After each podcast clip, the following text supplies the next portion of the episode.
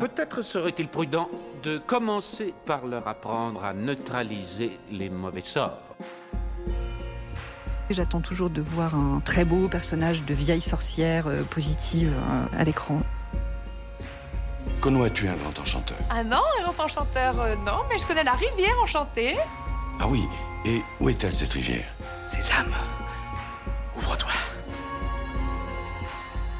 prenez une bonne chopine, hein, un petit peu de lambasse, installez-vous sur votre rondin de bois et ouvrez grand vos esgourdes. Vous n'avez pas le choix. L'anneau doit être détruit. Bonjour à toutes et à tous, vous écoutez C'est plus que de la fantaisie, le podcast hebdomadaire sur la fantaisie animé et produit par Lloyd Cherry. Alors aujourd'hui on est vraiment très très très très content car Mathieu Bablet revient, et oui, l'auteur d'Adrasté, Silicium, Shangri-La, euh, fait son grand retour avec Midnight Order, une histoire de sorcière publiée par euh, Rue de Sèvres dans le label 619. Il n'est jamais euh, évident de réinventer le genre de la sorcellerie en BD, et d'ailleurs même au cinéma. Mais pourtant, Mathieu Bablet y arrive par son talent de scénariste, mais aussi par toute une équipe qui l'a réuni. Euh, on vous souhaite un bon épisode et que la magie soit avec vous, et on est très content de retrouver Mathieu Bablet, un de nos auteurs préférés.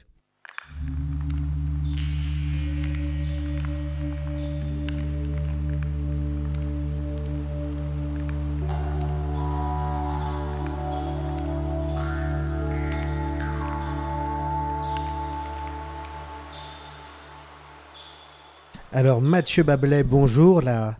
et bienvenue dans C'est plus que de la fantaisie cette fois-ci. Bonjour, oui, bah, je connais pas du tout l'endroit, euh, ça a l'air ça a l'air très sympa. la dernière fois que nous nous sommes vus, euh, c'était pour Carbone et Silicium. On est heureux de vous inviter euh, cette fois sur C'est plus que de la fantaisie. Mathieu, on fait quoi après un tel succès? Vous avez gagné des prix, Carbone a dépassé les 100 000 exemplaires. Comment on gère le succès? Peut-être le, rêve de beaucoup d'auteurs de bande dessinée, mais quand ça arrive, c'est peut-être un peu après différent à, à gérer.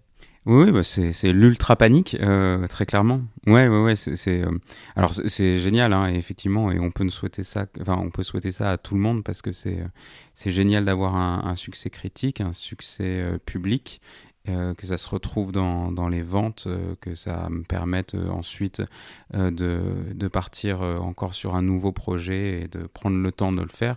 Donc il y a il y, a 90% de positifs et 10% de terreur qu'on a en moins parce que en fait on sait qu'on a attendu au tournant. On sait que euh, les lectrices et les lecteurs euh, vont commencer à pouvoir comparer ensuite euh, quel album est meilleur par rapport à l'autre. Et jusqu'à présent j'avais l'impression moi de que, que, chaque album était meilleur parce que techniquement je m'améliorais etc mais on arrive à un point où fatalement le suivant peut être sinon celui de trop au moins celui un peu moins bien que le précédent alors ça tombe bien parce que vous êtes en train de préparer hein, la, prochaine grande œuvre de science-fiction euh, qui fera, je pense, plus d'une centaine de pages euh, comme Carbone et Silicium, et vous prenez le temps de la créer. Mais on est là pour parler d'un autre projet sur lequel vous avez euh, travaillé. On est là pour parler de Midnight Order. Bah, c'est quoi le pitch, Mathieu? Ça raconte quoi, Midnight Order? Alors Midnight Order, pour résumer très succinctement, c'est la rencontre entre entre Lovecraft et euh, Sailor Moon, entre euh, Buffy contre les vampires et euh, les mythologies du monde entier. C'était une envie de proposer déjà un récit collectif, c'est-à-dire que moi je, dessine dedans, mais je ne suis pas le, seul, auteur euh, impliqué dans le projet, construire un monde euh, autour des mythologies, euh, des mythologies diverses de chaque pays et raconter l'histoire des sorcières, de la sorcellerie aujourd'hui, en prenant vraiment comme, comme assise à chaque fois du folklore, existant. Et donc ça en résulte en, courtes histoires qui, euh, qui mettent en avant des sorcières euh, qui, euh, qui, se sont regroupées après les chasses aux sorcières du début de l'ère contemporaine, de l'ère moderne, pardon, et qui, et qui comme ça, bah, vont combattre les forces du mal. Donc on est dans un truc qui est très très loin de la science-fiction, très très loin des, de, des, thèmes que j'aborde d'habitude, mais c'était l'occasion à la fois justement bah, de partir sur quelque chose qui, était un peu plus pop, euh, parce que c'est j'aime bien, puis parce que c'est aussi l'ADN du label 619, quoi, faire des, œuvres qui, euh, euh, sont vraiment inscrites dans la pop culture, et ça me permettait surtout bah, de, de chapeauter un projet coopératif et d'avoir un peu plus les mains dans le cambouis et de, voir un peu la facette éditoriale d'un livre. Vous vous êtes transformé, vous l'avez très bien dit, en directeur d'ouvrage, en plus d'être dessinateur et scénariste sur ce projet. Mathieu, on connaît par quoi vous êtes passé. Quand, quand nous avons dirigé notre ouvrage sur Dune, il y avait une centaine de personnes. Alors, est-ce que vous avez survécu à cette expérience qui n'est pas toujours facile de diriger un collectif? Et euh, je, je, pensais que ça serait plus facile. Euh, je pensais que ça serait vraiment plus simple euh, dans la mesure où, en fait, moi, cette envie, elle est née après, après Shangri-La, où bah, j'avais été rincé par la production de, de ce one shot, et je m'étais dit, bah, le dessin, c'est chouette. Alors, j'ai pas l'impression de tourner autour du sujet, mais pour autant, vraiment l'aspect édi- éditorial des choses, et puis faire quelque chose qu'on pourrait, que je pourrais construire avec d'autres personnes, vraiment, ça me disait, quoi, pour m'éloigner un peu du côté monacal du travail, du travail quand on, quand on est à la fois dessinateur et scénariste. Et, et je voyais Ron, euh, en fait, euh, bosser sur les Doggy Bags, et je m'étais dit, bah oui, très bien, effectivement, ça a l'air très sympa, euh, j'aime le principe, euh, et puis comme ça, ça permet voilà, de, bosser avec en plus des artistes qu'on aime. Euh, faisons pareil. Et, euh, et Ron a dit OK, et, euh, sans problème, sans euh, aucun. Euh, sans, aucune mise en garde. Et, et voilà j'avais pas compris en fait que ça demanderait autant de travail euh, a fortiori quand en plus j'avais l'envie bah, de développer euh, ma BD perso en parallèle. Et, et c'est extrêmement compliqué. Alors je, dirais que c'est autant compliqué que c'est euh, récompensant à la fin justement quand, on arrive à faire aboutir un projet euh, un projet coopératif euh, on a l'impression et collectif on a l'impression que c'est vraiment toutes les petites briques de Lego qui sont agencées correctement et que quand on se recule un peu on voit on voit le projet dans son ensemble et, et on en est extrêmement fier. Et puis, il y a eu un autre changement de taille, c'est un changement euh, d'éditeur. Alors, euh, avant, le, label était avec Ankama. Vous êtes passé avec Rue Sèvres. Alors, ce qui se passe, c'est que euh, Sèvres ne vous a pas racheté. C'est un travail, entre guillemets, coopératif. C'est comme une forme de coédition, en fait, entre les deux. Euh, vous, le label 619, avec euh, Florent Maudou, Run, et puis d'autres auteurs. Guillaume Singelin, qui a fait l'image du podcast C'est plus que de la fantaisie. Et puis, avec Rue Sèvres, une maison d'édition euh, qu'on connaît bien également. Comment ça s'est passé, cette transition? Puisque c'est aussi la première fois que vous travaillez avec Rue Sèvres sur un projet directement, je crois.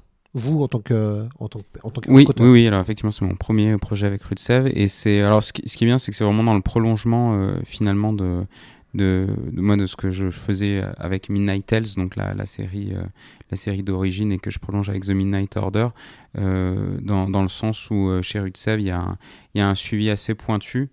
Et, euh, et donc il y avait une demande de professionnalisation accrue euh, sur le plan éditorial, donc vraiment des choses qu'on avait préfigurées avec Run au moment où nous-mêmes on, est devenu co-éditeur euh, au label 119 et qui voilà prenait une dimension supplémentaire un peu plus importante avec Rue de Sèvres. Et là, en l'occurrence, ça a été l'occasion de se poser différentes questions parce qu'effectivement, il s'est passé plusieurs choses.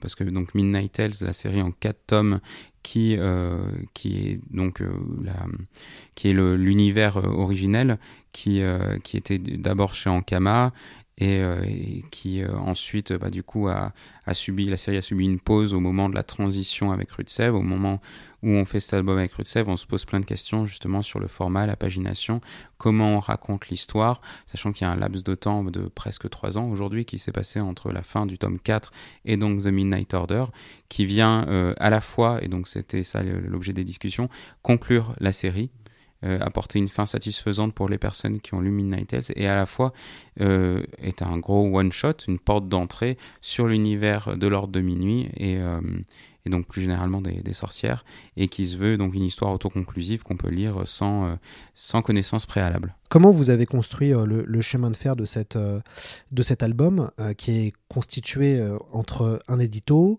des interludes, une introduction, des- une épilogue et évidemment plein de BD euh, autour.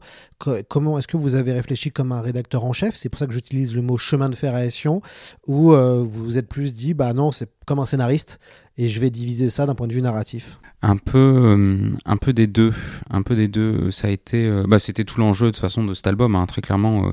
au-delà de, l'écriture des histoires qui, en elle-même, bon bah voilà, c'est du scénario de bande dessinée. C'était comment euh, à la fois raconter une histoire, alors avec la difficulté de raconter une histoire avec euh, des euh, intrigues et des personnages qu'on avait vus précédemment, un peu en second plan dans, dans Midnight Tales, et qui d'un coup bah, prenaient justement le premier plan. Donc ça, c'était déjà une première étape, c'était extraire un peu certains éléments existants pour les mettre dans l'intrigue et au premier plan et savoir comment ces personnages-là aller dans chaque, chacune des huit histoires, avoir à la fois une, une aventure un peu indépendante et faire partie d'un grand tout, et continuer à enrichir l'univers. et ça passe bah, du coup par les histoires, mais aussi justement par des artistes par euh, la nouvelle, par des fiches euh, de créatures, etc. Et c'était la difficulté, enfin en tout cas le challenge, c'était de savoir où je mets les informations pour qu'à la fin, on ait l'impression d'avoir un univers assez vaste et euh, aussi pour qu'on ait une suite logique dans l'histoire qui aboutisse du coup à la dernière histoire et à la fin on sent un, revival euh, de la thématique des sorcières en France depuis quelques années. Alors il y a eu, si on veut remonter un petit peu plus loin, on peut remonter à Harry Potter, hein, donc ça fait un peu plus de 20 ans maintenant.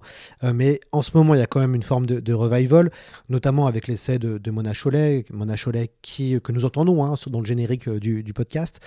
comment vous analysez ça? Est-ce que vous vous êtes dit que, vous, que la, figure de la sorcière vous intéressait, c'est pour ça que vous avez décidé de choisir cette figure-là euh, et de la retravailler à votre, à votre sauce pour, cette, pour The Midnight Order. Oui, bah alors je pense, euh, enfin très objectivement, je pense que justement le livre de Mona Chollet euh, a été, a, fait partie des des, des, étincelles qui, qui, ont fait que le projet euh, est allé dans cette direction, très clairement, parce que effectivement, c'est, ce qui m'intéresse beaucoup, c'est, euh, la figure, euh, c'est ce que représente socialement la sorcière aujourd'hui, la récupération qui en est fait dans, dans des milieux assez divers, en fait, et c'est ça aussi qui est assez intrigant, c'est qu'on parle, c'est qu'on passe, pardon, on passe par par des persécutions qui, qui, ont lieu au 15e, 17e, 17e siècle avec euh, quelque chose d'assez fantasmé et qui, euh, qui appelle à un, retour à la nature, mais aussi à un aspect euh, de, de, de, science très féminine, à contrario des sciences masculines et de la médecine traditionnelle qui se développait à cette époque-là, à ensuite des mouvements féministes radicaux et qui, qui, récupèrent, qui récupèrent cette figure-là en considérant que c'est le premier euh, féminicide de masse euh, de l'histoire et, euh, et, qui et du, et, du, coup on a pas mal de groupuscules comme ça et qui font partie aujourd'hui des manifestations contestataires. On les a vus pour Occupy Wall Street on les voit pour défendre l'IVG à Paris etc et, et, on a abouti même aux, sorcières sur TikTok aujourd'hui et, à une espèce de de revival qui est extrêmement dépolitisé et qui pour autant veut dire quelque chose aussi d'une réappropriation d'une certaine culture qu'on euh, considère comme euh, féminine euh, et, par extension féministe aujourd'hui. Et, c'est des thématiques que, je trouve extrêmement, extrêmement intéressantes qui, qui me permettaient voilà, de parler de sujets de société, sociétaux, parce qu'il y a, y a, du coup nombre d'articles dans, dans, dans, ce livre et les précédents, euh, tout en raccrochant, et là d'un point de vue euh, strictement narratif et personnel, à aussi euh, une ouverture sur les cultures du monde. Ça, ça m'a vraiment intéressé de me dire qu'on n'allait pas voir la figure de la sorcière telle qu'elle est considérée de manière occidentale, mais qu'on allait aussi envisager la sorcellerie et les créatures mythologiques vraiment dans, dans, un mouvement mondial. Oui, parce qu'on on, traverse, on se promène en Australie dans, l'album, aussi en Afrique, aussi dans, dans, pas mal de, enfin après aussi en Europe. en tout cas, il y a, on voit à peu près tous les, toutes les thématiques possibles, entre guillemets, d'une sorcière internationale. Euh, pour revenir un petit peu sur le côté formel de, l'album, plusieurs dessinateurs et dessinatrices, je crois, euh, comment on fait pour, euh, pour garder une cohérence graphique et éviter de tomber dans le côté métal hurlant? Alors on dit ça sans mauvais esprit, hein, on adore métal hurlant, mais c'est vrai qu'on connaît les, on va dire la, le fascicule et la revue métal hurlant qui mêlent euh, des fois plein de genres graphiques différents. Euh, comment on fait pour garder une forme de cohérence et pas trop justement faire ces espèces de grands écarts qui peuvent perdre le lecteur? Alors déjà, ça passe par deux choses. C'est vrai que la, cohérence, elle est primordiale et, euh, la, compréhension du lecteur quand il passe d'une histoire à l'autre, de, bien savoir qu'il est sur les mêmes personnages, ça, ça a été, disons, un, rappel que je, que je, donnais aux illustratrices et aux illustrateurs à chaque fois, en respectant absolument euh, et autant que possible tous les, euh, euh, toutes les caractéristiques des personnages. Il y a des fiches personnages, des fiches de décor, des fiches de créatures pour vraiment être sûr que chacun est respecté, que ce soit reconnaissable. Et après, disons, j'ai l'impression que ça s'est fait un peu par la force des choses, dans la mesure où où j'ai essayé de trouver des styles qui me plaisaient avant tout et vraiment, enfin moi je me, je, me, suis fait plaisir, disons, particulièrement sur cet album, enfin, aller solliciter des gens comme Daphné Collignon ou Claire Fauvel, dont je suis absolument fan. C'était un petit, voilà, un petit kiff de pouvoir se dire, yes, elles ont accepté de participer au, au, recueil. Et, et, donc voilà, comme ça touche principalement mes goûts personnels, j'ai l'impression qu'il y avait une homogénéité qui s'est fait un peu de manière automatique, mais effectivement, il fallait exclure des, styles un peu trop, euh, un peu trop radical pour, euh, pour être sûr de ne pas perdre vraiment le, lectorat. Le, recueil euh, d'histoires en BD, même de nouvelles entre guillemets, n'est jamais évident euh, commercialement. Les libraires le disent d'ailleurs, ils ont du mal à, convaincre les lecteurs devant ces ouvrages et pourtant vous avez prouvé que ça pouvait fonctionner avec Doggy Bag et vous continuez à le prouver d'ailleurs, vous, vous, montrez que c'est possible. Mais comment est-ce que vous vous n'êtes pas dit, bon, on fait une œuvre ambitieuse, aussi ambitieuse pour les libraires qui ne sont pas forcément habitués à des ouvrages un peu bâtards, entre guillemets. C'est euh, un peu ce qu'on s'est dit euh, pour, euh, pour ce one-shot et, et, je pense que bah, du coup quand les gens découvriront l'album, ils verront qu'en termes de, de, fabrication, effectivement, on a essayé d'en faire un objet spécial, c'est-à-dire que on est on est, on est dans un, recueil d'histoires courtes avec des styles différents, effectivement. Donc, euh, éditorialement, c'est casse-gueule, hein, on va pas se mentir. Et, euh, et de fait, ça l'est. Et même si, effectivement, Low semble être l'arbre qui cache la forêt, euh, on, sait bien que ce genre de recueil bah, a, bah, a attire moins, euh, attire moins les lectrices et les lecteurs, quoi. Et, et, ça se ressent au niveau des ventes. Et, euh, et pour autant, et pour autant, c'est pas pour ça qu'il faut pas le faire, parce que je trouve que c'est une, enfin, c'est, une manière de créer extrêmement intéressante. Et, voilà, je, digresse rapidement, mais là, en plus sur euh, sur Midnight Order, là où c'était c'était vraiment chouette, c'est que moi, même si j'avais une idée préconçue de plein de choses, l'univers et les scénarios se sont nourris aussi de la participation de tout le monde, de telle sorte que c'est pas mon œuvre exclusive, quoi. Et, et pour revenir sur l'objet. On a vraiment travaillé ça de telle sorte que ce soit euh, un très bel objet aussi qu'on ait vraiment envie d'avoir dans les mains, donc avec un, avec un faux cuir euh, bleu et par-dessus un marquage à chaud cuivré ce qui permet d'avoir un, grimoire entre les mains, quoi, littéralement, avec une, bonne épaisseur et donc un livre qu'on a envie d'explorer. ouais, la, force du label 119, c'est aussi ces objets, c'est aussi ces livres. Euh, votre, votre, fabrication, elle est toujours très très belle et elle participe à, ce côté, euh, ce vernis premium qui fait aussi une forme de différence. Ça veut dire qu'on peut avoir de la pop culture pure et dure, un peu trashouille, avec des dessins euh, qui sont limite euh, proche de l'underground à certains moments, dans une fab très belle, très classique. Et du coup, ce mélange des deux fait qu'on a vraiment l'impression d'assister à une forme d'événement éditorial. Oui, oui, oui. Alors là, bah, je, pense qu'on peut remettre tout le crédit à Run là-dessus. Et, euh, et c'est vraiment intéressant à quel point il a une expertise justement sur, euh, sur les techniques d'impression, alors qu'il a acquis au fil du temps, parce que quand il arrivé à Ankama, il, il, a dû se débrouiller tout seul et c'est lui qui a créé euh, plus ou moins le service éditorial. Donc bon, il fallait, il fallait apprendre sur le tas.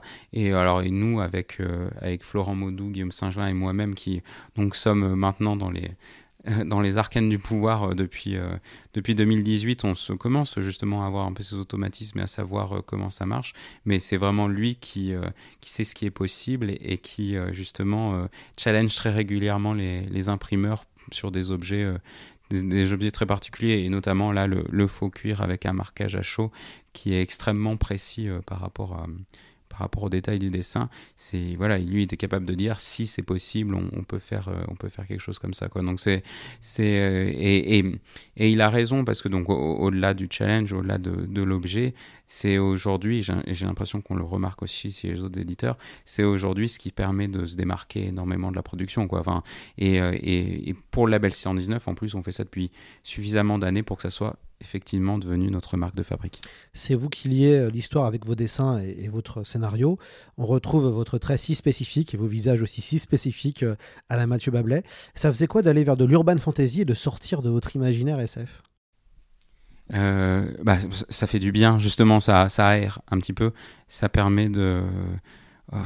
ouais, ouais, ça, ça, permet d'être moins cloisonné dans, dans, un, dans un genre avec des, des codes très spécifiques. Donc effectivement, il y avait un truc chouette. en plus, au, niveau du trait, moi je me suis fait plaisir dans la mesure où on est, on, est vraiment sur des récits qui sont ado-adultes, presque plus, enfin, plus que mes, mes productions de, science-fiction. Donc, donc il y, a vraiment moyen de, encore une fois, de retrouver ce côté un peu pop que, que, qui, qui, pas qui fait défaut à, mes autres bouquins, mais qui, sont, qui peuvent être pris euh, euh, sur euh, d'une manière un peu plus sérieuse. Et puis ce qui est aussi agréable, c'est qu'on a la sensation d'avoir une, véritable histoire originale et c'est ça euh, qui est aussi très fort dans The Midnight Order moi j'ai trouvé c'est que on n'a pas l'impression d'avoir une succession d'histoires euh, qui euh, des fois peut être un peu frustrant pour le, pour le lecteur. Là on a une vraie cohérence du, du début à la fin. Alors comment vous êtes passé? Parce que quand même vous êtes plus ou moins, enfin, vous êtes éditeur, vous êtes dessinateur, vous êtes scénariste. Comment on change de casquette? Est-ce qu'on ne devient pas schizophrène à force? Si, si, si, c'est vraiment compliqué. Euh, en plus, euh, c'est d'autant plus compliqué que, enfin, des fois, moi, je revenais à la charge justement sur euh, sur les dessinatrices ou, sur les dessinateurs, sur des, des détails qui étaient importants pour l'ensemble, soit que ce soit l'ensemble par rapport à la cohérence de l'histoire ou, ou éditorialement parlant, quoi, des, des, et alors que ça les, que eux étaient pas impliqués directement dans, dans la fraction de dans le segment qu'ils étaient en train de, faire et donc jongler avec ça, avec mes propres dessins.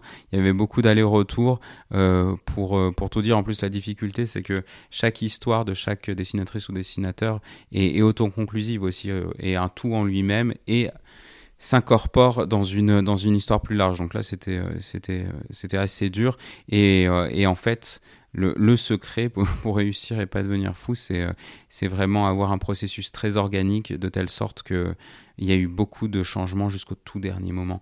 Euh, ce qui est alors des changements au niveau des dialogues, c'est-à-dire qu'entre les dialogues que j'ai fournis aux, artistes et ce qui, ce qui se passe à la fin, il y a beaucoup de choses qui ont changé parce que, parce que forcément, euh, il fallait que ça soit cohérent jusqu'au bout. Et voilà, et même sur le dernier chapitre, euh, Quentin, je l'ai embêté sur plein de planches qu'on a, que je lui ai demandé de refaire même, qui a eu la délicatesse de ne pas refuser, parce que justement, quand on lit tout de bout à bout, et eh ben, il fallait que il fallait qu'on garde une forme de fluidité vraiment jusqu'à jusqu'à l'histoire finale. Est-ce que euh, vous avez dû mettre des coups de pression des fois? C'est le plus dur. Euh, ouais, ouais, ouais. c'est ça, hein. c'est ça qui est pas facile hein, quand, on, quand, on, gère des projets en fait. Euh, et ce qui est compliqué, c'est des fois il faut être faire office d'autorité, que ce soit dans les rendus, mais aussi dans peut-être dans les rendus que ce soit en, temps et en heure, ouais. aussi dans le qualitatif. Et des fois on peut être un peu déçu. Et des fois ça fait un peu mal parce que c'est des fois des, c'est nous qui faisons les choix aussi des gens qui vont travailler avec nous. Comment vous avez fait pour arriver à aussi prendre cette casquette-là qui, qui, est, qui est la moins marrante. Oui, oui, clairement. C'est-à-dire que suivre un projet éditorialement, c'est extrêmement enrichissant, mais cette partie-là enfin, spécifiquement est extrêmement dure. Euh, elle est d'autant plus dure qu'au début, quand il faut le faire, il y a une vraie crise de légitimité. C'est-à-dire que c'est-à-dire que bah, moi je suis moi-même auteur, euh, j'ai plein de défauts, euh, ma narration n'est pas parfaite et j'ai euh, très régulièrement des retours sur mon travail et c'est bien normal parce que la, première version est améliorable évidemment. Et donc être de l'autre côté, se dire bah, moi je vais critiquer le travail d'autres personnes alors que le mien, que mon travail est éminemment critiquable aussi, c'est un peu compliqué et, euh, et, puis à un moment, en fait, ça s'impose assez, euh, assez rapidement comme, euh, comme une évidence dans la mesure où le projet, il faut qu'il avance. Enfin voilà, c'est-à-dire qu'on est pris par l'impératif et, et, je trouve que ça se passe bien, mais il y, a un vrai, il y avait un, vrai travail à faire et enfin, moi que j'ai pas l'habitude de faire et je pense qu'on n'a pas l'habitude de faire quand on travaille tout seul, c'est-à-dire de, savoir ménager, c'est-à-dire qu'est-ce qu'on demande, qu'est-ce qu'à un moment on ne demande plus, comment, quels sont les aspects sur lesquels on peut s'asseoir parce qu'à un moment on va pas être euh, on peut être exigeant envers soi-même mais à un moment on va pas harceler les gens pour euh, pour des modifications ad vitam aeternam. Et, euh, et donc ça se passe plutôt bien. Et puis après voilà par contre le, côté vraiment moins sympa c'est par rapport au deadline et là effectivement quand, quand on devient le méchant patron qui qui est obligé de rappeler que qu'il faut se dépêcher bon c'est toujours un peu c'est toujours un peu compliqué. C'est pas bon là c'est un rôle qui est, qui est nécessaire parce que parce que, bah, parce que voilà, pareil, la, deadline, il faut la respecter. Alors on a parlé beaucoup là de, forme, euh, on a parlé du, on va dire de la préparation éditoriale, on a fait mal on a, commencé à esquisser un petit peu le, vraiment la fabrication de l'album. On va parler maintenant du, euh, fond. Euh, moi déjà j'ai une première question qui va vous faire rire, je pense, Mathieu. Mais où, sont les hommes dans votre récit? Ça, ça, change d'avoir pas chez vous, parce que chez vous, euh, vous êtes, euh, vous avez des personnages féminins, vous avez, euh, mais c'est intéressant de se dire qu'on a un, récit pratiquement, euh, pratiquement 100% féminin. Ouais, oui, oui. Alors c'est, euh, c'était vraiment le, principe. Alors je, c'est, compliqué quand, quand on est un homme et qu'on va commencer à faire des histoires euh, euh, sur des, des préoccupations qui sont des fois féminines avec des personnages féminins. Bon, voilà, faut savoir où se situer et et, et je, et je peux pas prétendre à à, à faire euh, des récits euh, foncièrement euh, féministes pardon parce que la limite de l'exercice c'est que je, je subis pas le patriarcat comme comme les femmes. Et donc je me suis posé la question comment moi en tant qu'homme je peux raconter des histoires avec des, femmes? Et la première problématique c'est que les hommes sont surreprésentés euh, dans mes premières BD en premier lieu et, de moins en moins. Et, euh, et ouais à un moment faire des récits où on se dit juste mais on s'en fout des hommes. Enfin c'est un peu ça. Ils, ils sont pas là parce que parce que déjà bah, ils ont pas ils ont pas leur place euh, dans des histoires avec des sorcières. Parce que autant dans ce qu'elles ont été historiquement que dans ce qu'elles représentent aujourd'hui bah, les hommes ils sont absents et puis parce que en fait euh, voilà à un moment on s'en fout c'est c'est- ça m'a- ça m'énerve profondément euh, c'est euh, euh, en fait, il y a plusieurs stades de représentation de, de personnages principaux. Alors, on a eu souvent, souvent, il y a beaucoup, beaucoup d'hommes. Et souvent, après, on met des hommes avec quelques femmes. C'est un peu le, syndrome de la Schtroumpfette. Et, euh, c'est très, très rare d'avoir euh, un groupe de femmes avec quelques hommes minoritaires. En fiction, ça arrive quasiment jamais. Puis moi, j'ai vraiment voulu aller vraiment de, vraiment à, l'extrémité du spectre en disant, bah, voilà, il n'y a, que des femmes et, euh, et voilà, et qui vivent leurs aventures, pas en fonction des hommes, pas en fonction de, de, problématiques, de probléma- problématiques pardon, liées à leur euh, statut euh, de femme au sein de la société. C'est juste voilà, des, des aventures et puis on s'en fout des mecs. On commence avec euh, Hometown, euh, Hometown Memories, que vous avez scénarisé, un récit qui mêle épouvante, euh, ésotérisme, maison hantée, euh, mais surtout une affaire de famille. Comment vous avez construit cette, cette histoire-là et pourquoi commencer avec une histoire de maison hantée, qui est, on va dire, un, un grand classique dans, au niveau d'un point de vue fantastique, sachant que, le, juste pour rappeler le nom du dessinateur ou de la dessinatrice, c'est là, un dessinateur là. dessinateur, hein, Alan Va. Alan Va, ouais, c'est ça, Et euh, alors, c'est parce que effectivement, c'est un peu le marronnier. Là, pour le coup, ça participe euh, justement de la réflexion euh, qu'il y avait à avoir avec euh, avec Sèvres et le fait qu'on allait être euh, à la fois donc sur la suite et fin de Midnight Tales et aussi sur un one shot indépendant. C'est-à-dire comment on commence un one shot indépendant, sachant que il y a des gens qui connaissent déjà les personnages, il y y a des gens qui vont les découvrir. Faisons une aventure euh, qui, euh, voilà, qui, présente un peu les personnages, leurs fonctions et en gros euh, la mission la, mission de base des sorcières dans, dans ce monde imaginaire quoi. Donc voilà ça c'était vraiment cette, cette idée là donc on découvre les personnages principaux. On a une mission somme toute assez classique même si voilà le, but c'est d'avoir un twist à chaque fois et de revisiter un peu le- les grands genres et notamment celui de la maison hantée avec des problématiques sur sur, euh, sur, sur les traumas d'enfance, la mémoire, euh, etc. On continue avec après. Donc là, je prends que les, les récits que vous avez scénarisés. hein, Ouais. euh, voilà. On continue avec Réminiscence, qui est dessiné par Rours, si je ne me trompe pas, si je le dis bien ça, si, ouais, si je le dis bien, voilà, très bien. Euh, ce qui est intéressant avec euh, Réminiscence, c'est qu'on est typiquement dans le- la question de l'adolescence et le moment où euh, un personnage découvre qu'elle a des pouvoirs, euh, des super pouvoirs, entre autres.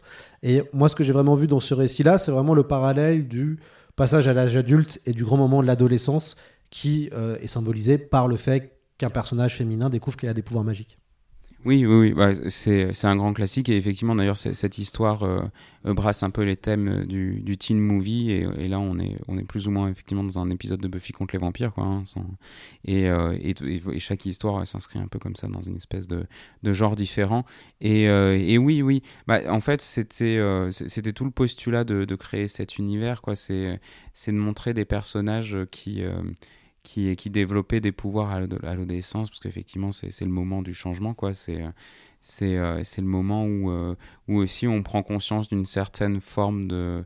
de euh, bah, qu'on prend conscience de, de ce qu'est le monde réellement, quoi, qu'on qu'on l'appréhende un peu mieux, et ça va avec cette logique que ces pouvoirs magiques, et pour paraphraser l'oncle Ben, impliquent des, des, responsabilités, et en tout cas, dans la diégèse de, de ce livre, des responsabilités, parce qu'à partir du moment où on est pouvoir, on fait partir de l'ordre de minuit, et donc on est une faction qui doit préserver le monde des forces du mal de manière un peu obligatoire, et c'est ça qui est questionné en substance dans cette dans, cette, euh, dans, dans, ce livre, c'est qu'à partir du moment où on devient euh, une femme avec des pouvoirs, euh, finalement, on a, on a plus de responsabilités qu'avant et, et, on n'a pas, pas, on pas de possibilité d'échapper à cette condition. Après, l'ordre de minuit peut évidemment faire penser à une forme de conseil Jedi ou à des. voilà, on a un peu des, super sorcières qui interviennent pour sauver le monde. Et en même temps, vous questionnez, et comme dans Star Wars aussi, hein, vous questionnez la question du pouvoir de ces groupes-là on voit qu'il y a tout un côté défaillant où finalement euh, la, puissance de certains personnages peuvent poser de véritables questions euh, d'un point de vue humain, puisque euh, on va dire que c'est, vous connaissez cette, fameuse phrase, hein, tuez-les tous, Dieu reconnaîtra les siens. Il y a tout un côté chez certains de vos personnages qui n'hésitent pas à aller, la fin justifie les moyens, quoi. Même pour le bien, la fin justifie les moyens. Oui, oui, oui, bah, parce que c'est intéressant d'avoir des personnages comme ça, un, peu gris. Et euh, est-ce que, est-ce qui est, enfin, moi, ce qui était important dans ce livre, c'est de montrer qu'on avait des personnages euh, à qui on impose une place, mais que la, justement, cette place, pour, pour s'exprimer dans cette place-là, la fenêtre est très, très euh, est, très très petite quoi. Et ça, ça renvoie vraiment à, des, personnages féminins qui doivent être euh, ni, euh, ni trop peu ni trop qui doivent euh, être à la bonne place celle qu'on leur a imposée celle qui leur impose l'ordre de minuit ou la société et qui donc les oblige voilà de d'œuvrer dans ce dans cette cette petite fenêtre de liberté qui leur a été qui leur a été donnée vous avez aussi scénarisé le chapitre Retrouvailles avec euh, Soumi, c'est ça Soumi euh, au, dessin, euh, qui, est qui, est une course-poursuite entre un père, un père et sa fille. En tout cas, un père et sa fille fuient un, ordre de, un ordre de sorcières. ce qui est génial, c'est qu'il vous, vous mêlez la magie australienne, puisque ça se passe en, en Australie. et en même temps, en termes de rythme, moi j'ai senti dans ce chapitre-là qu'il y avait un gros travail d'arriver à créer une forme de tension euh, grâce à un, très euh, fort rythme. Euh, vous avez bien cadenassé vos pages pour mm. que le lecteur sente, plus on avance, plus le, lecteur sent la pression des personnages. Oui, oui, c'est exactement. C'est une fuite en avant qui, peut mener qu'à une, une, confrontation, quoi. Et on sent que ça, que ça, que ça, va mal passer, ça va, enfin, que ça va mal se passer. En tout cas, que qu'il va y avoir euh, une confrontation entre les deux, entre les deux parties. Ouais, ouais, ouais, complètement. Et, euh, et en plus, euh, du coup, on transforme cette course poursuite en une, en une forme de road trip. Et, et ça, c'était important pour moi du coup de d'en profiter pour pour caser du coup l'Australie et les et les, et les mythologies et les mythes australiens, parce que bon, finalement, on est euh, le, enfin voilà, le, road trip n'est pas que l'apanage des USA et ça marche aussi en Australie. Et après, vous cassez votre rythme euh, avec euh, avec votre votre partie variation sur le thème de la mort dessinée par Daphné Collignon. Et là, on est dans du rétrospectif, on est dans l'introspectif, pardon. On est dans du Mathieu Bablet-like aussi. ce petit côté, on prend le temps de aussi remettre en question et avec une brin de mélancolie. Et du coup, c'est assez intéressant que vous ayez placé dans votre album une partie plus contemplative et plus réflective. Oui, oui, oui. alors, ça m'intéressait. Euh, euh, alors, pour deux choses, c'est parce que justement, toujours dans cette envie d'explorer un peu tous les genres du, du fantastique euh, de sorcellerie. bah là, moi, je, moi c'est un peu une influence à la Edgar Allan Poe. Quoi. Là, mm. on est dans, un, dans une espèce de, de, faits divers sordides et, et, et, et horrifiques. Et euh... La Lynch aussi, a une question d'atmosphère. Hein, oui, oui, Toute cette partie, c'est ça se joue que sur l'atmosphère, moi je trouve. Oui, oui, euh, complètement. Et en fait, dans la mesure où euh, où euh, cette histoire en fait fait pivot dans le one shot, où un des personnages va changer radicalement, ou en tout cas, on va, on doit comprendre dans sa psyché pourquoi à un moment elle passe de, de, cet état à, au suivant qu'elle qu'elle va garder ensuite dans le reste de, de l'histoire. Euh, c'était important ouais, de s'attarder un peu là-dessus. De toute façon, à, mon sens, c'est comme ça que les personnages sont réussis. C'est quand vraiment on les, on les comprend, qu'on a allé suffisamment profondément en eux pour, euh, pour que leur, euh, leurs agissements nous, nous soient logiques. Alors, ce qui est très intéressant aussi, c'est que vous avez intégré des articles. Euh, pendant euh, la lecture, on a, on a des articles. Alors bon, bah, vous avez déjà, nous, vous, vous nous avez déjà fait le coup, mais c'est pas vous, c'est Run et, et, et Florent Mozou avec euh, Elisabeth Short, Short Story, euh, qui, qui re- reprend la fameuse affaire du Dahlia Noir version label 619, où il y a pas mal d'articles. Là, c'est plutôt très light. hein, il y a des, Oui. des articles. Pourquoi cette envie d'avoir intégré un peu de de, de méta vraiment et de réflexion d'un point de vue ar- avec des articles, quoi? C'est euh, ben, en fait parce que on, se rend compte et Ron l'a fait en premier même avec euh, Doggy Bags que euh, c'est- enfin pour montrer c'est pas pour justifier mais c'est pour montrer un peu que justement derrière ces histoires pop il y a un vrai questionnement que c'est pas gratuit et, euh, et que ça enfin ça touche systématiquement euh, sont des sujets de société quoi. Et là en l'occurrence euh, là où en plus dans spécifiquement sur sur Midnight Order c'est euh, pour moi ce qui était important c'était de de disséminer un peu euh, des euh, euh, quel- quelques quelques informations sur l'histoire de la magie parce que parce que finalement c'est quelque chose qu'on peut faire remonter euh, littéralement à la nuit des temps jusqu'à aujourd'hui que ça n'a pas été considéré pareil que ça a commencé comme des cultes qui se mêlaient à la religion avant que ce soit deux choses strictement séparées que que c'est quelque chose qui reste officiel dans certains pays ou certaines contrées du monde alors que c'est euh, bah, moqué ou en tout cas euh, réduit à un folklore enfantin dans d'autres. Et, euh, et voilà, et moi, ce, ce côté historique, il m'intéressait vraiment dès le départ et j'avais besoin qu'il transparaisse euh, autour des bandes dessinées. Alors, on a évidemment le- la petite référence euh, au manga avec euh, le murmure du corbeau, euh, dessiné par Tichu Ambolin, avec qui se passe à Tokyo. Et Oui. donc là, on sent, on sent quand même les- on sent vo- votre, votre appétence aussi pour le, le nippon, la magie, la magie japonaise. Il y a tout quand même. Enfin, je sais pas si vous étiez un lecteur de Shaman King, mais, mais en tout cas, on, on- voilà, on sent une, certaine influence sur le- la mystique euh, yokai et compagnie. Oui, oui, oui. Alors, je pense que c'est très, très générationnel. Effectivement, enfin, quand on a été biberonné au, au manga et au club Dorothée, on a une impétence pour le Japon euh, très prononcée. Et effectivement, euh, parler, de, parler de magie sans évoquer les, les, yokai, euh, le shintoïsme et tout ce, tout ce, folklore-là, ouais, ça me paraissait impossible. Quoi. Il, fallait passer par là. Hmm.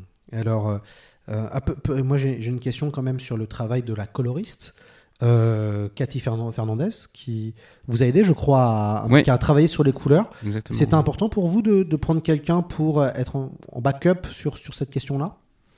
Euh, oui, alors c'est un travail, euh, c'est un travail euh, façon qui était nécessaire parce que euh, c'est. euh, Elle harmonisait, hein, elle harmonisait tout, c'est ça C'était ça sa mission C'était un peu d'harmoniser non, non, elle est plus, elle est plus dans les aplats en fait. C'est-à-dire, elle, après je donnais les directives de couleur, mais mais c'est devenu en fait une un, un, un job, enfin voilà que, que j'ai maintenant que j'ai besoin de de, de, de lui partager parce que c'est euh, parce que par, contrainte de temps parce qu'elle est extrêmement efficace et puis parce qu'elle permet euh, comme ça de de, de euh, pas, pas- pas d'harmoniser mais en tout cas ouais, de- d'avoir un travail un peu plus fluide sur sur mes planches Évidemment, il y a la nuit de Valpurgis. Alors ça, c'est aussi un autre grand classique du, du genre. Est-ce que vous avez été marqué par Bible Black? Le, le, le grand taille euh, animé, un espèce d'ovni pornographique japonais, qui est, euh, le- qui finalement, c'est, euh, alors moi, je recommande à tout le monde de regarder Bible Black parce que c'était totalement hallucinant à l'époque. Et c'est vrai que ça jouait totalement la carte de la magie, de la magie noire. Et donc, tu as dans cette série Dantai la fameuse nuit de, Val- de Valpurgis qui reprend totalement le, voilà, le, le fameux pacte avec le diable sexuel. Quoi. mais pas du tout Ah là. je connais pas du Tu tout connais pas Mathieu? Mais non Ah bah, Tu regarderas Bah, oui alors je Voilà. sais pas s'il faut que je réponde oui ou non à l'antenne mais euh, c'est- Ouais, Euh. ah, c'est marrant que tu connaisses pas. Euh, Bible Black, c'est vraiment le, le, le classique sur le genre euh, en jouant vraiment euh, euh, sur la, la magie noire. quoi. d'accord ouf Ça et c'était un- un jeu vidéo à l'époque qui a tellement été un carton, euh, puisque les Japonais font des jeux vidéo pornographiques, ça a tellement été un carton qu'ils en ont fait une série qui est devenue culte. ok ok Voilà, c'était Incroyable. euh, donc euh, tu pourras regarder euh, euh, à- sans les enfants évidemment. c'est- pour les adultes. Euh, c'est avec Claire euh, Fauvel euh, et bah voilà, vous avez réécrit aussi cette fameuse séquence qui est euh, le sabbat. Euh, et pareil, impossible de ne pas parler des sorcières sans avoir un sabbat. Et d'ailleurs, j'ai parlé euh, de Bible Black, donc la partie sexuelle. Il y a assez peu de sexe euh, dans la dans l'album, voire quasiment pas. Euh, pourquoi n'a pas, ne pas avoir voulu, on va dire, explorer le côté magie sexuelle, euh, tout ce, ce côté, tout ce côté-là bah, c'est un peu ce qui est euh, expliqué justement spécifiquement dans cette histoire, c'est que on est, euh, on est avec le sabbat, avec justement ces relations sexuelles, avec euh, avec le démon, etc. On est quand même historiquement sur du pur fantasme et souvent sur du pur fantasme qui a été créé par les détracteurs des, des sorcières.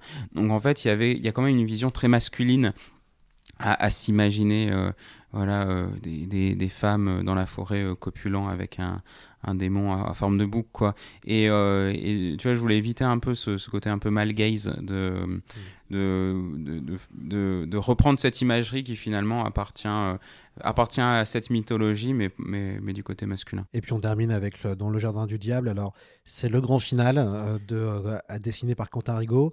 Euh, un grand final dantesque. Et j'utilise bien, bien ouais. le mot dantesque pour la, la petite référence à, au, au, travail évidemment de, de Dante. Euh, c'est important de finir sur quelque chose d'impressionnant visuellement? Oui, oui, oui, oui. Alors, disons que, bah alors, je, je, on peut pas tout raconter, mais oui et non, parce qu'il y a un épilogue à la fin, et, euh, les, deux normalement sont, complémentaires.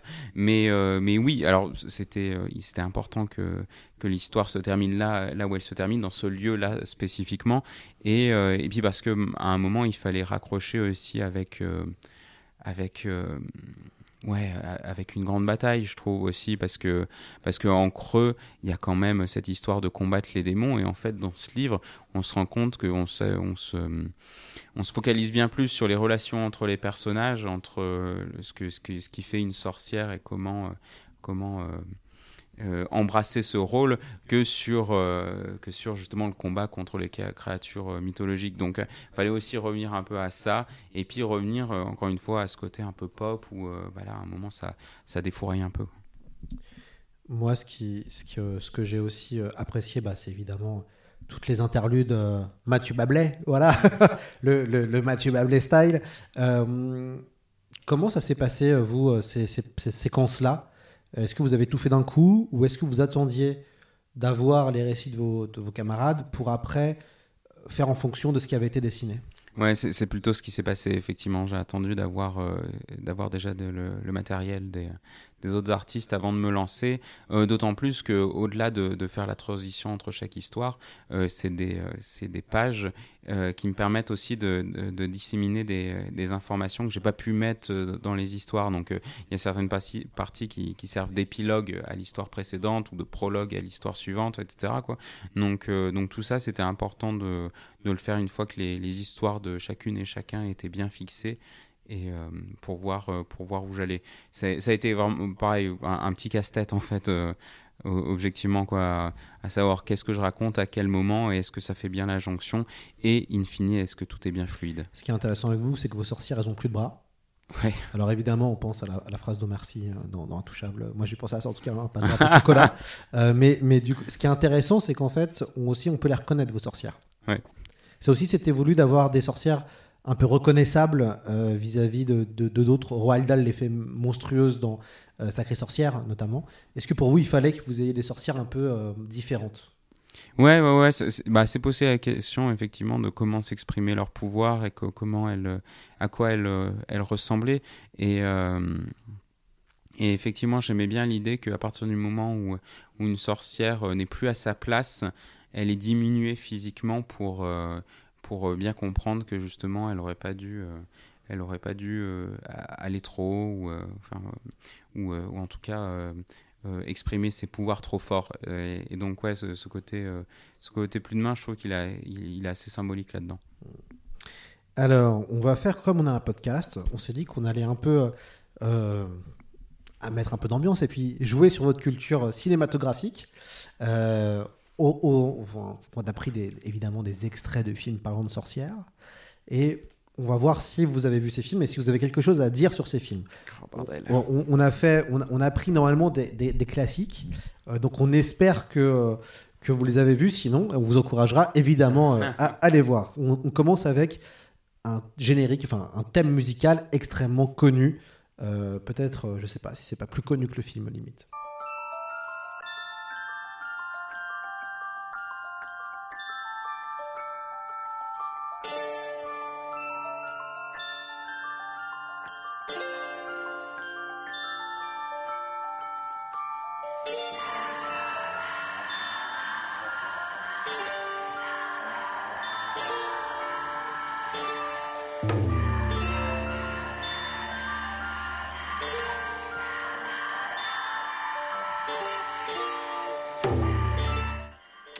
C'était évidemment euh, le groupe Goblin avec Suspiria de Dario Argento, immense, euh, immense classique euh, du cinéma d'horreur italien, le fameux Giallo, si je le dis, Giallo, si je le ouais. dis pas trop mal. Ouais, ouais, ouais. Il y aura justement d'ailleurs un, un- un épisode bientôt sur ce réalisateur avec Jean-Baptiste Torret, un des spécialistes de la question.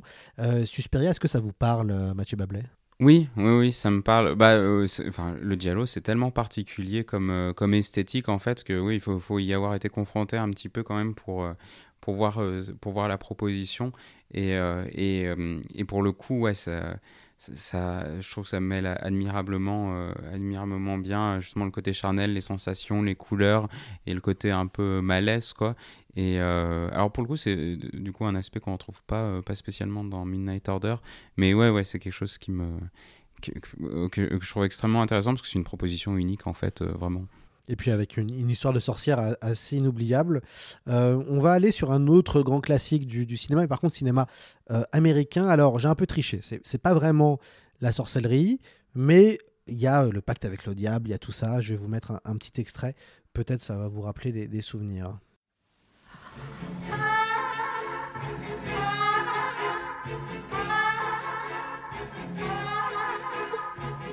What have you done to? What have you done to its eyes? He has his father's eyes.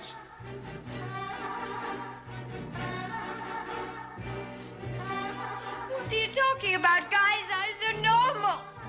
What have you done to him, you maniac? Satan is his father, not Guy.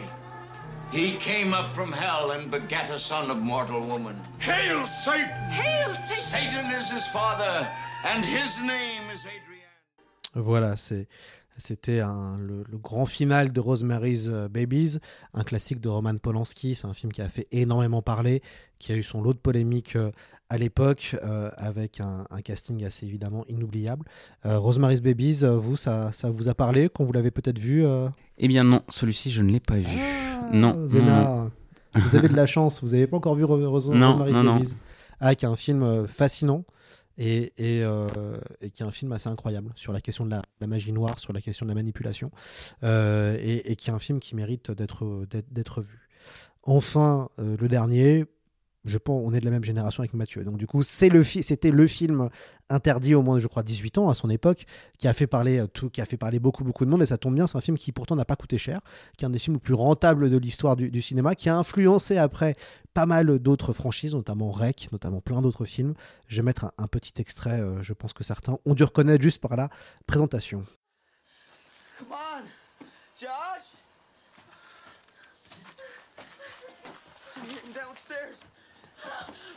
Come on, I hear him downstairs. Come on, Josh.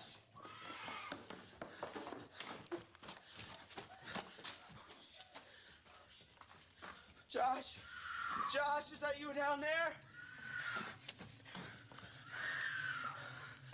Voilà, alors c'était le projet Blair Witch, le Blair Witch Project, euh, qui évoque le thème de la maison hantée, qui évoque le thème de la, de, de la sorcière. Est-ce que c'est un film, vous avez des, des souvenirs de ce film-là?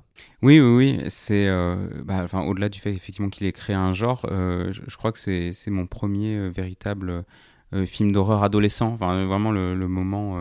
euh, enfin, parce que c'était l'époque il y avait ça, il y avait Scream aussi, et les, les...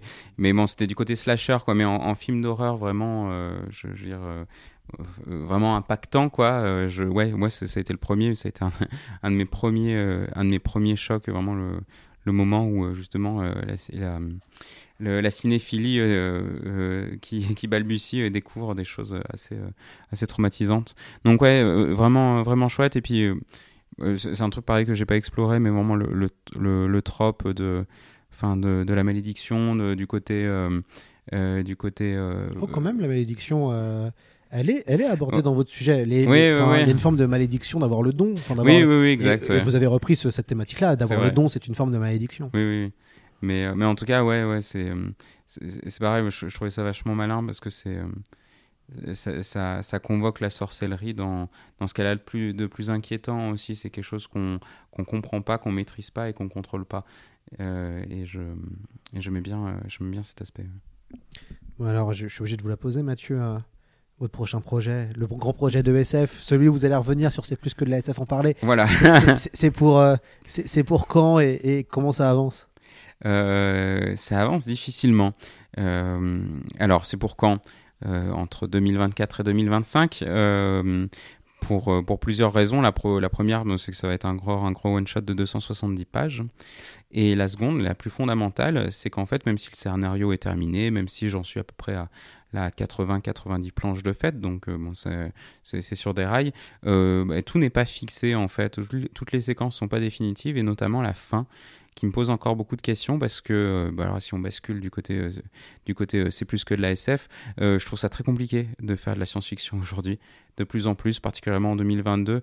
Voilà, c'était très simple de faire de l'anticonsumérisme primaire en 2016 avec Shangri-La ou, ou de parler d'effondrement en 2020 euh, avant, enfin au moment où, euh, où, où la pandémie commençait. Quoi. Alors là, en 2022, bah, c'est des sujets qui sont un peu caduques et il y a un vrai questionnement de se dire qu'est-ce qu'on qu'est-ce qu'on raconte en science-fiction aujourd'hui de pertinent dans le monde dans lequel on vit, comment on le raconte et, euh, et qu'est-ce que et est-ce que est-ce qui enfin je, je suis pas encore euh, par exemple convaincu de comment euh, euh, comment les messages que je veux faire passer euh, sont pertinents aujourd'hui? Est-ce qu'ils sont pas trop anxi- anxiogènes? Est-ce qu'il n'y a pas aussi un ton différent à aborder au- aujourd'hui en SF pour euh, pour bah, pour pas plomber les gens, pour peut-être leur leur permettre de débloquer des imaginaires? Parce que c'est ce que fait la fiction, mais mais d'une manière qui soit qui soit positive et qui les mette pas encore plus dans la tête bah, toutes les toutes les angoisses qu'on peut avoir au quotidien aujourd'hui. Ce sera le mot de la fin. Merci beaucoup Mathieu Bablet, c'est toujours un plaisir Merci. de vous avoir. Et puis on se dit à très vite, soit sur de la SF, soit sur de la fantasy maintenant. euh, vous faites tout. Exactement. à bientôt.